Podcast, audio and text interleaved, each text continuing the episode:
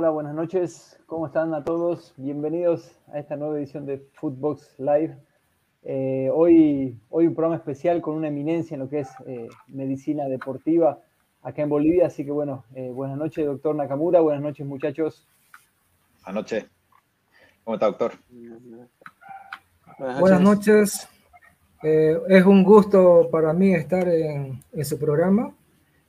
mandarles mis felicitaciones por esta gran iniciativa, todo en beneficio de lo que más nos apasiona, que es el fútbol. De una u otra manera, con este tipo de, de, programas, apoyamos, digamos, para que este, el fútbol avance, eh, más que todo y sobre todo eh, nuestro fútbol boliviano, que de un tiempo a esta parte, digamos, este, está, digamos, en decadencia. Entonces, es a través de estos tipos de programas que aportamos nuestro granito de arena para que avancemos en el fútbol. Muchas gracias. Bienvenido. Bueno, ahí un poquito usted eh, detrás de cámara nos estaba contando un poco de, su infancia, de, su llegada acá a Bolivia. Pero bueno, eh, ¿en qué momento encontró el fútbol eh, usted en su infancia? Bueno, yo nací, digamos, en un país donde el fútbol prácticamente es cero en esos tiempos, ¿verdad?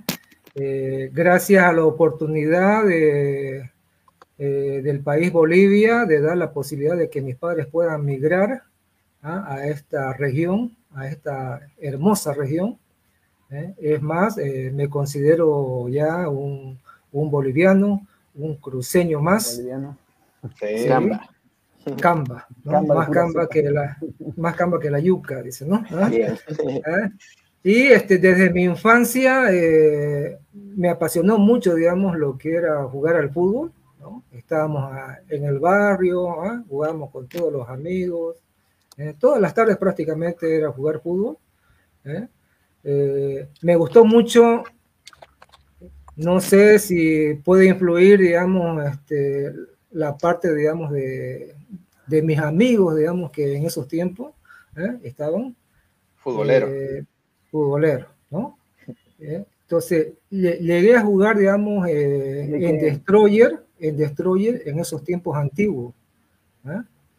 Donde en Destroyer. La, pero, sí, lamentablemente, lamentablemente no, no llegué ni a, ni a debutar. ¿Por qué? Porque en un entrenamiento me acuerdo muy bien que sufrí una lesión ahora, digamos, gravísima y en esos tiempos, digamos, donde la traumatología, la medicina deportiva no estaba tan avanzada, ¿eh? tuve una lesión de ligamento cruzado, ¿no?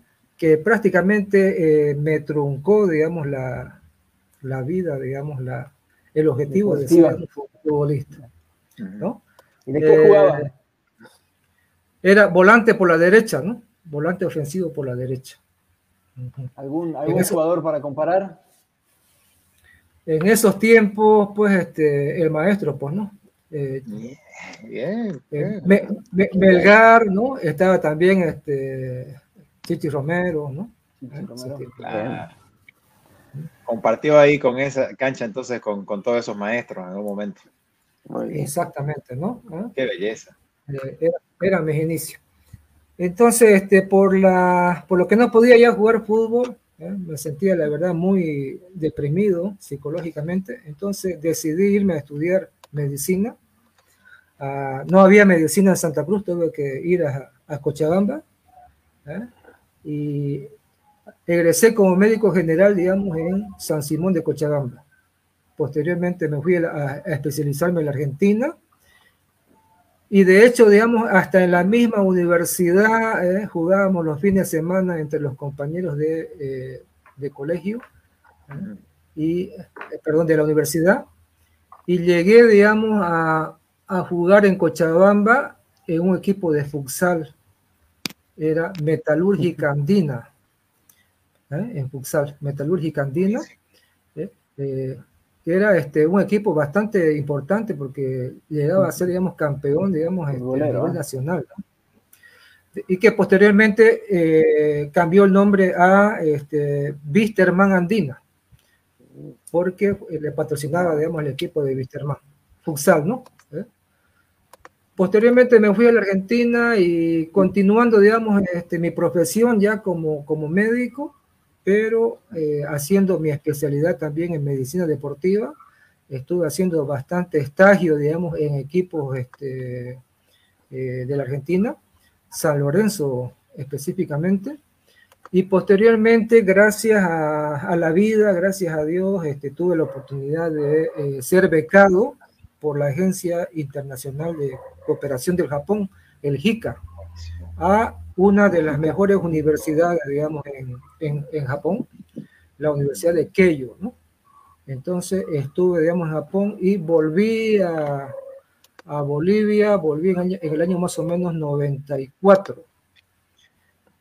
Y gracias a una invitación ¿eh? en esos tiempos de, del ingeniero Rolando Aguilera Pareja, ¿verdad? Entré, digamos, a la Academia Tawichi, ¿no? Y desde ese tiempo estoy, digamos, eh, en la academia.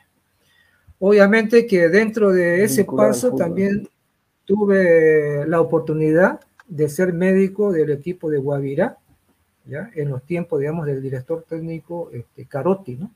el argentino Carotti.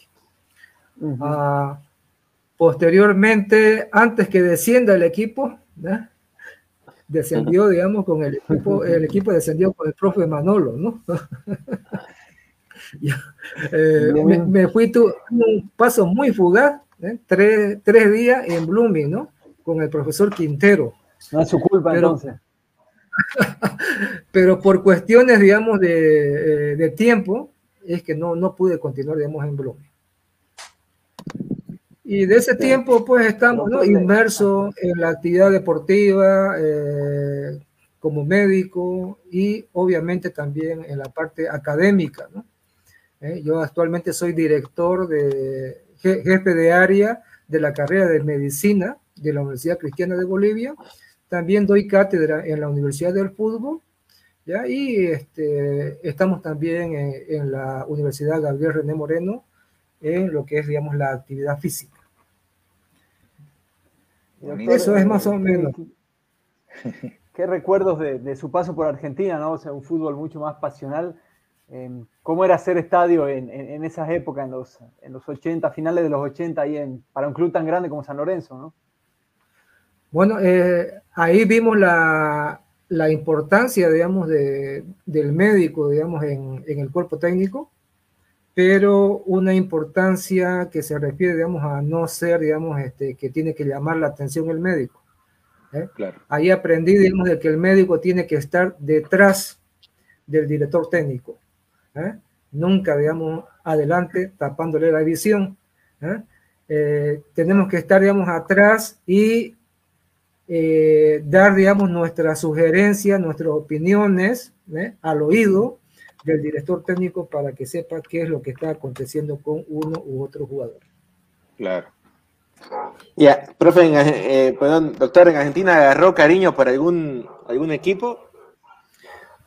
Bueno, este, yo justamente en Buenos Aires vivía en primera junta, eh, cerca de, a una cuadra exactamente de lo que es el estadio de Ferrocarril Oeste.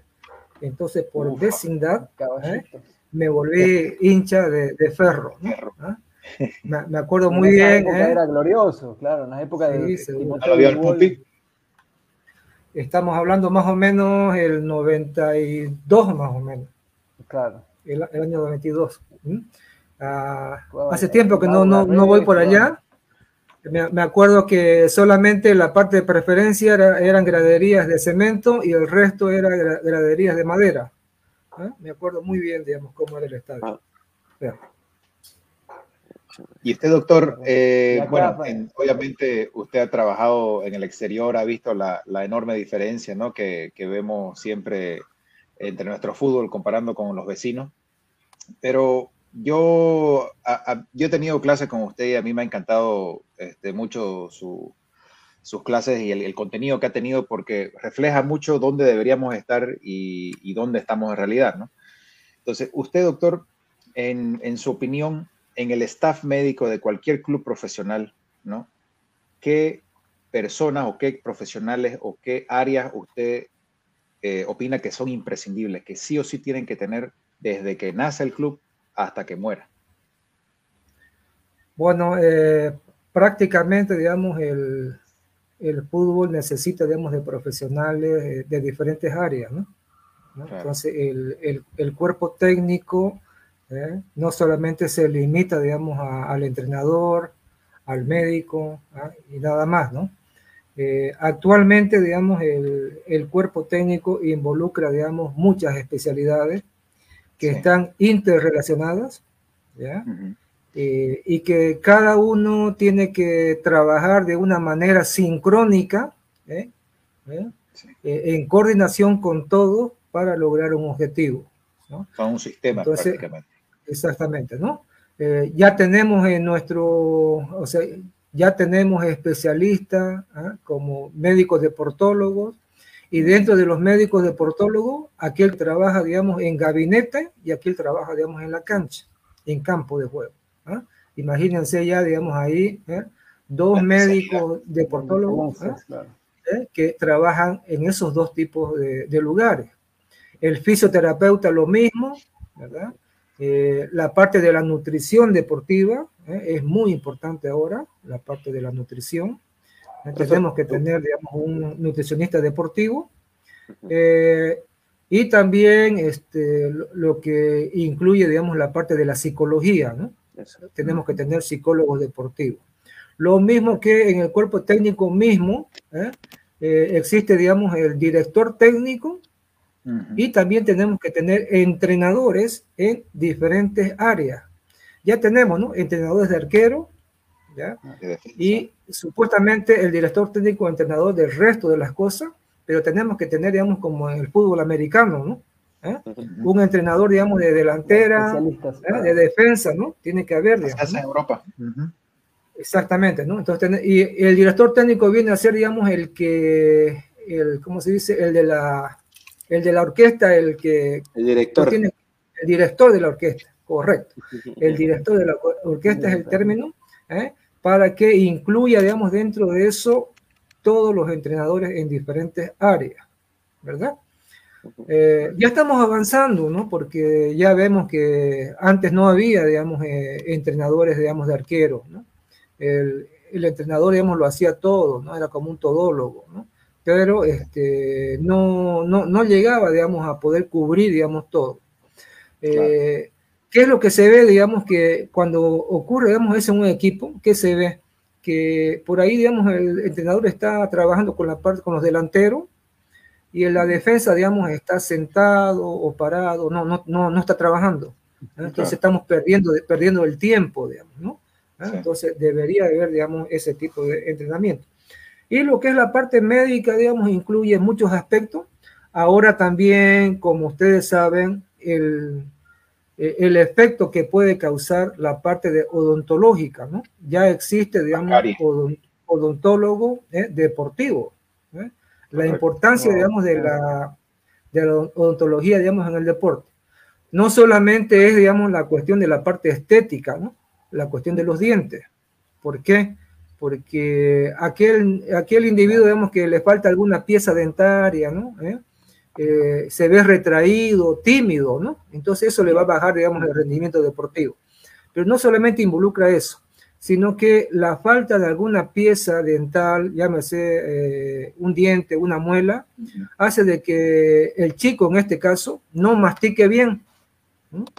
Entonces, como no mastica bien, todo se lo traga y se produce una mala digestión con una poca absorción de los nutrientes. Entonces, este chico ya por este problema odontológico se nutre mal, digamos, ¿no? ¿Eh? Tiene una mala nutrición. Y el otro aspecto importante también es que una carie dental significa que tiene una infección. Y estas infecciones ¿eh? Eh, predisponen a las lesiones de tipo muscular. Entonces es importante, digamos, la parte odontológica. Ahora existe eh, la odontología deportiva y fíjense que jugadores famosos como Ronaldo, Ronaldo tiene un problema de bursismo, ¿no? Bursismo significa hacer rechinar los dientes. ¿eh? ¿Eso qué ocasiona? Ocasiona, digamos, una contractura a nivel cervical. En la parte cervical con, con dolores de cabeza, cefalea ¿ah? y disminución, digamos, del rendimiento deportivo. ¿Qué, es lo que menciono yo, digamos, rendimiento deportivo? Disminución del rendimiento deportivo. Actualmente, eh, el concepto de lo que es una lesión deportiva es todo aquello que disminuye el rendimiento deportivo. O sea que no, una lesión deportiva no significa que, digamos, le tenga un problema de ligamento que le hayan fracturado la pierna, ¿no?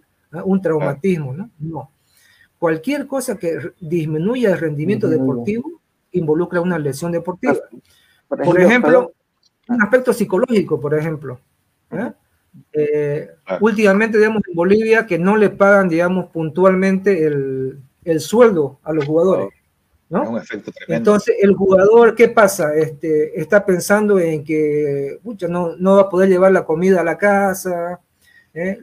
ya empiezan los, el colegio, digamos, los niños no tienen por qué pagar, ¿no? Entonces, se, se, preocupa mucho de ese aspecto y eh, el fútbol, digamos, lo, lo, deja a un lado, ¿eh? está desconcentrado y no rinde como debería rendir. Entonces, eso se considera una lesión deportiva. Increíble, doctor. Y si le, le, quería preguntar, yo me acuerdo muy bien justo en su clase que, que, aprendí acerca de lo de las caries, ¿no? Y el efecto de tener una cariesinga y si no estamos nosotros al tanto a tiempo, afecta. Yo me acuerdo que usted habló algo de que este, si, hay, si el jugador tiene una carie, eh, significa que hay un porcentaje alto de descalcificación en los huesos, lo cual a él le va a presentar tal vez problemas futuros en la parte de lesiones crónicas, ¿no es cierto? Entonces, si no se trata a tiempo, no se lo cuida bien. Yo me acuerdo muy bien porque eso yo lo incluí incluso en mi tesis de administración de empresas que hice para un club.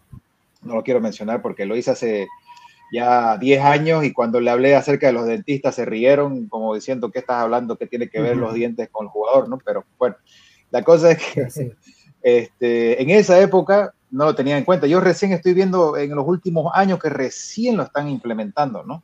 Entonces, y, es, algo, es algo increíble lo que usted menciona, que es cómo está relacionada la dentadura, la descalcificación, el rendimiento deportivo, inclusive la nutrición del, jugador, porque eso, eso, es un punto muy fuerte en el fútbol boliviano. Nuestros jugadores lo ponen a un lado contra cualquier jugador de otro país y se nota que le faltó el hueso para la sopa, ¿no? Y, es algo que, que, se ve también en el choque, pues no salen volando nuestros jugadores prácticamente. Ahora, si vos mirás a un jugador como Martins, que se crió casi toda su vida futbolísticamente afuera, cuando se fue de Oriente era un filitriqui, en otras palabras, ¿no? Pero ya en Brasil, con obviamente otro método de, alimentación más riguroso, más profesional, no más consciente en lo colectivo, en lo individual, se nota el efecto ya ahorita hasta los treinta y pico años que él, sigue jugando y mejor que muchachos que tenemos aquí menores de 25, ¿no? Y es, increíble, sí, lo que usted dice, doctor, cómo, cómo se relaciona hasta en la masticada y en el momento de procesar el alimento, ¿no? Porque si vos agarrás, tomando el ejemplo de Martín, si vos agarrás otro jugador y lo criás en otro país donde lo vean de otra manera su crecimiento, no pues se nota el tiro, ¿no? Le saca medio metro de altura y, otro medio metro de ancho. Y, y, es puro músculo, ¿no? No es, estamos hablando aquí un porcentaje de grasa del 12%, sino que siempre es menor al 8%. Entonces, pero tenemos nosotros el biotipo, porque el biotipo que tenemos nosotros en el fútbol boliviano es bueno, no es malo. Lo que pasa es que está mal trabajado durante los años. ¿No es cierto? Pero e, eso quería resaltarlo, profe. Correcto. Eh, e, el, biotipo, digamos, eh, es, digamos, la parte genética que le transmite, digamos, el papá y la mamá, ¿verdad? Eh, en la parte genética eh, son los genes los encargados de decir eh, qué tipo de músculo va a tener, digamos, eh, este deportista, ¿no? va a ser de fuerza, de potencia o velocidad. Me acuerdo que nos explicó también eso. Sí. tengo un estudio, digamos, gracias al gran maestro brasilero, Fernando Filo, Fernández Filo, perdón, que es el prácticamente el crea, no creador, sino que ha impulsado mucho el estudio de las huellas digitales. Es la dermatoglifia, ¿no? La dermatoglifia. Eh, nosotros podemos hacer un estudio de la parte genética de un individuo, ya sea por una biopsia muscular, ¿no? que es sacarle un pedacito, digamos, de, músculo y estudiarlo, ¿ya? Pero ningún padre o ninguna madre va a querer, digamos, que yo le corte un pedacito, digamos, de músculo a su hijo. Imposible, ¿no? ¿Eh? ¿Verdad? Me pueden demandar. Eh, la, otra, ah, la otra es un estudio del ADN, ¿no? Pero el ADN, este, el estudio del ADN es muy caro, ¿no? Ah, llega a, costar más o menos eh, de 300 hasta 500 dólares, ¿ya? Por un estudio de ADN. Pero existe un, un estudio que es científico, comprobado, digamos, científicamente, que es la dermatoglifia, es el estudio de las huellas digitales.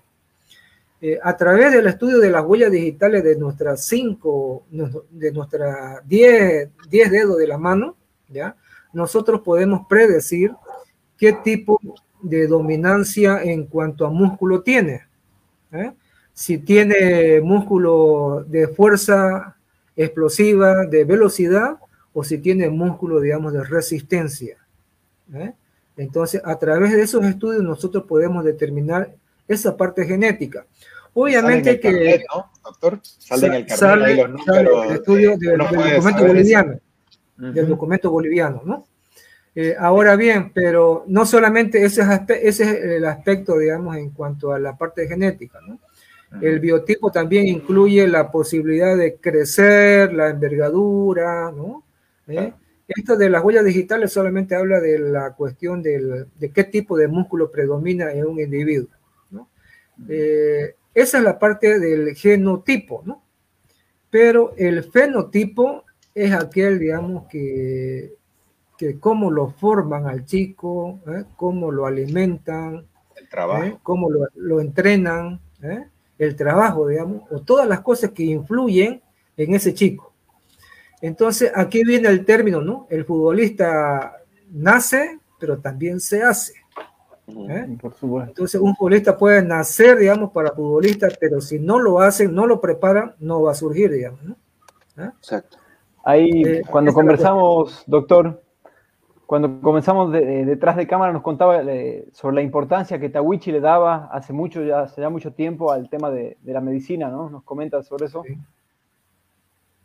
Correcto. Eh, bueno, eh, yo, yo la verdad me siento muy contento, no solamente en el aspecto, digamos, de, del trato, digamos, que se, se tiene, digamos, en la, en Tawichi, sino la importancia que le da, digamos, la Academia de Fútbol a la parte de la medicina eh, deportiva. Ya desde los tiempos cuando yo entré, fuimos prácticamente los precursores de, la utilización de la creatina, ¿eh? de la creatina en el futbolista. Me acuerdo que en esos tiempos eh, leíamos artículos de que Paul Canigia, el Inter del Milán, ¿ya? utilizaban eh, creatina para mejorar, digamos, el aspecto de la velocidad. entonces, nosotros empezamos a utilizar, digamos, creatina ya en la Tawichi en esos tiempos, ¿no? como por no decir somos los pioneros, digamos, en la utilización de la creatina en el fútbol. Eh, eso, digamos, es un ejemplo, digamos, que en la Tawichi le da mucha importancia, digamos, a lo que es no solamente la parte de la curación y rehabilitación de una lesión, sino en el aspecto fundamental que incluye la medicina deportiva, que es la función de prevención de lesiones deportivas y eh, mantenimiento y aumento del rendimiento pero obviamente sin llegar, digamos, a el doping, ¿no? ¿Eh? Sin llegar, digamos, a utilizar sustancias prohibidas por la, por la AMA o la WADA, que es la Agencia Mundial Antidopaje, ya tiene su lista, digamos, de, de sustancias que están prohibidas eh, para utilizar en cualquier deporte. Entonces, sin llegar, sin recurrir, digamos, a eso, nosotros podemos aumentar, digamos, el rendimiento deportivo. Actualmente eh, el estudio, digamos, de la pisada del futbolista ¿eh? a través de una plataforma donde hay sensores ¿eh? dinámicos que hacen que un estudio del pie, digamos, del futbolista, pero no de una manera estática, sino dinámica, en la carrera. Hay un estudio en base a eso y le confecciona a través de una impresora 3D ¿eh? le confecciona una plantilla eh, individualizada para cada jugador. Es lo que ocurre, digamos, con los grandes jugadores, ¿no? Llámese Messi, ¿no? Ronaldo. ¿eh? Vean que la Nike, la Adidas, ¿ah? mm. tienen este, las chuteras con el nombre, digamos, de Messi, ¿no? ¿Ah? Eh, obviamente que el marketing, el marketing influye, pero detrás de eso está también la parte de la tecnología científica deportiva. De mejorar, ¿Eh? claro. Le hacen un estudio de la pisada de Messi y le confeccionan una plantilla específica para él cosa que estuviera, digamos, él como que jugando sin zapatos, ¿no? Claro, claro. ¿Eh? Más o menos así. Entonces, existe, digamos, ya esos aspectos. No nos olvidemos también de la indumentaria deportiva, ¿no? La indumentaria deportiva que actualmente, ¿no? Eh, llámese uniforme o polera dry fit, ¿no? Clima cool, ¿eh? varias, varias tecnologías que no solamente es una cuestión, digamos, de marketing, ¿no? de, la, de la marca, ¿no?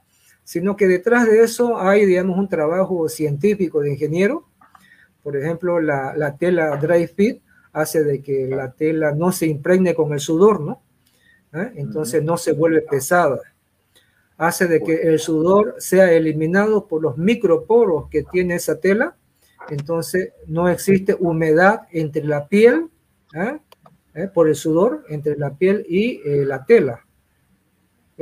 ustedes saben muy bien, digamos, que eso involucra que disminuya la humedad en el interior del cuerpo y eso hace que el individuo no se deshidrate más, digamos. Claro. Entonces son aspectos importantes, ¿no? O la misma chutera, ¿no? La misma chutera, este, ustedes recuerdan que apareció, digamos, la chutera, la la Mercurial, ¿no? De la Nike. La Nike. los cachos de atrás, digamos, eran este, antero-posterior eh, rectangulares y eso dio lugar, digamos, a que cuando pisaban se doblaban el tobillo, el tobillo, hacia el acuerdo. sufriendo, digamos, esguince. ¿eh? Entonces, en base a diferentes estudios, ¿qué hicieron? Cambiaron la, los toperoles de atrás de una manera circular ¿Eh? Que bordea el talón. Exactamente, cosa que el, futbolista, digamos, asienta ahí y puede rotar ¿eh? y no se le queda enganchado, digamos, el pie, evitando así, digamos, lesiones deportivas, ¿no? ¿Eh? Claro, aparte que uno cuando hace esos cambios de ritmo aplica como hasta ocho veces más el mismo peso sobre la rodilla y el tobillo, ¿no? Entonces, para hacer ese cambio, aunque sea de, parar y frenar y irse para otro lado, ya ahí nomás le exige mucho, ¿no? El músculo y al, y al hueso. Pero sí, e, esos aspectos que usted dice, doctor, son muy interesantes porque son cosas que la, la, gente, bueno, los futboleros, digamos, día a día no le toman mucha bola, por así decirlo, ¿no? Cuando uno compra la polera y dice dry fit, ah, tengo dry fit, pero ellos lo ven más como un estilo de marca, como, oh, nueva tecnología, pero la ciencia detrás de eso dice muchísimo, ¿no? Y nadie lo relaciona, nadie, nadie tiene la conexión, nadie le explica tampoco, ¿no? Eso es, más bien se lo agradecemos a usted, doctor, por explicarnos esas cosas, porque esas son cosas que, que, aportan muchísimo al mundo del fútbol y uno lo toma como si fuese un quinto más, digamos. Claro, claro. Como eh, ¿cómo, Bolivia, ¿cómo está eh, en relación a los países vecinos o eh, en el tema de, medicina deportiva? Ah, estamos, estamos bajos, ¿no? Estamos bajo, eh, ¿por qué? Porque eh, la, dirigencia, digamos, no le da el, énfasis necesario a lo que es las funciones de la medicina deportiva. Eh, como les comentaba, digamos, en tiempos antiguos, los equipos de la liga profesional solamente prestaban atención a la parte, digamos, curativa, rehabilitadora muy poco, digamos, a la, a la parte preventiva. Eh, por ejemplo, intentar dar, digamos, eh, una suplementación de aminoácidos, vitaminas, ¿no? Eh, necesarias, digamos, para un jugador, pues prácticamente involucra, digamos, un, un gasto, digamos, este, económico, pero no lo consideran como inversión. Los clubes no, quieren, claro. No quieren, ¿no? hablan de que quieren que se, lo, se los pague, digamos, el jugador mismo, ¿no? ¿Verdad? Eh, entonces, o este, en la medicina deportiva lo que es, digamos, las diferentes medidas de prevención de lesiones deportivas, llámese, digamos, problemas sobre todo de tipo cardíaco, ¿no? Eh, obviamente que nuestros vecinos, realizar, digamos, un chequeo médico no es solamente agarrar el, estetoscopio y escucharle el corazón. ¿eh? Le realizan, digamos, el electrocardiograma, los diferentes análisis, ¿no? Prueba de esfuerzo, eh, que este, involucra, digamos, un pequeño gasto, ¿no? Cosa que en nuestro país, eh, lamentablemente, digamos, no lo hacemos. No lo hacemos. ¿no? La gente no, no, no así porque dice sacar plata y ahí está.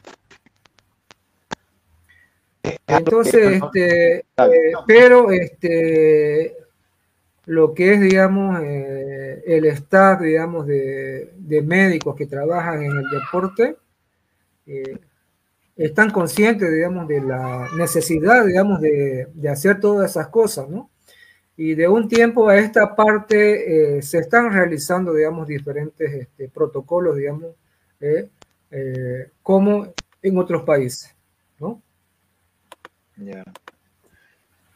Doctor, bueno, primeramente quería agradecerle por su tiempo, de verdad ha sido media hora de, de enseñanza increíble, futbolera. Este, gracias de verdad por todo el tiempo que ha atribuido con nosotros y por sus años de experiencia. Y queríamos despedirnos con una partecita última que es la, la parte especial de Josepe, que es el ping-pong. Es un jueguito para hacer unas cuantas preguntas y usted tiene que responderlas lo más rápido posible a lo que él diga. ¿Te parece? Bueno, me parece. bueno, profe, eh, un, un apodo que tenía usted, chico, yo, Yogi. Yogi. Eh, en, Argentina nos dijo que es de Ferro, pero en Bolivia, ¿cuál es su equipo? Tawiche Aguilera. Tawiche Aguilera. Ah, de miércoles. Em, ¿Una película que haya visto mil veces? Titanic. Titanic. Eh, ¿Prefiere sushi o mahau? Sushi. Sushi. ¿Un lugar para irse de vacaciones?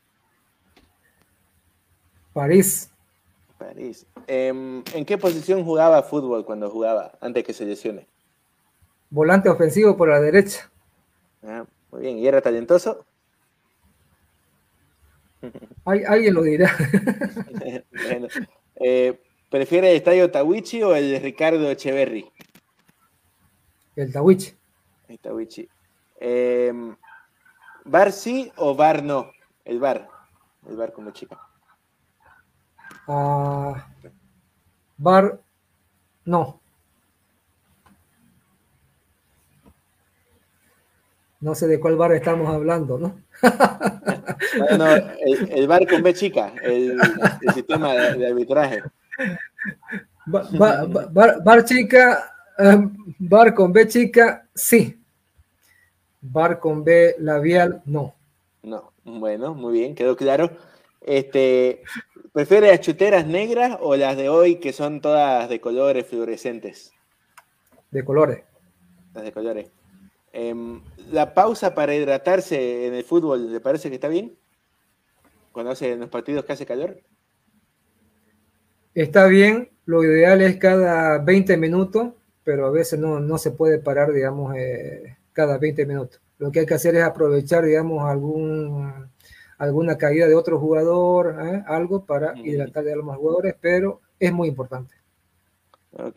Este, hay entrenadores de fútbol que a los jugadores cuando festejan un gol haciendo una pirueta, un, alguna vuelta de esta estrambólica, no les gusta porque se pueden lesionar. ¿Usted está, de acuerdo con eso? ¿Qué, piensa sobre, sobre No, porque demuestra, digamos, una, una cualidad, digamos, que tiene, ¿no? Bueno, y la última pregunta eh, de este ping-pong. ¿Cuántas horas antes de un partido de fútbol se debería comer? Porque mire, yo tengo un amigo que una vez se casi que se rompió una pierna por ir a comer pollo antes de ir a jugar fútbol. Y nos está viendo. Eh, la, alimentación predeportiva empieza no solamente en el mismo día del, juego, sino del día anterior hasta de la semana entera. ¿eh? La, noche anterior hay que comer carbohidratos. El día del partido, carbohidratos, pero que sean de consistencia blanda. Tres horas antes del partido no hay que comer nada.